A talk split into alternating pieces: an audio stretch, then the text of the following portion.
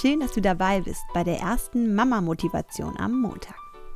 Ich werde hier ab sofort montags immer eine Inspiration, eine Motivation oder einen anderen Denkanstoß präsentieren. Kurz und knapp für einen guten Start in die Woche.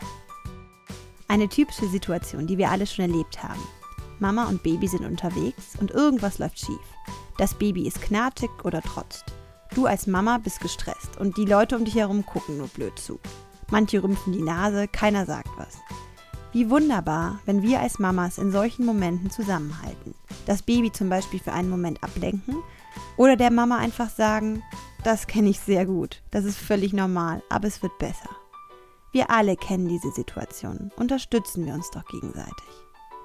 Und lasst uns auch mal zu fremden Mamas öfter Sätze sagen wie, wir sind im gleichen Boot, wir schaffen das. Mach dir keinen Kopf, mein Kind ist auch kein Gemüse. Oder ihr seid so ein tolles Team, wie dein Baby dich anstrahlt. Mit Liebe verändern wir unsere Welt. Wer Gutes gibt, bekommt auch Gutes zurück. Hab einen wunderbaren Wochenstart.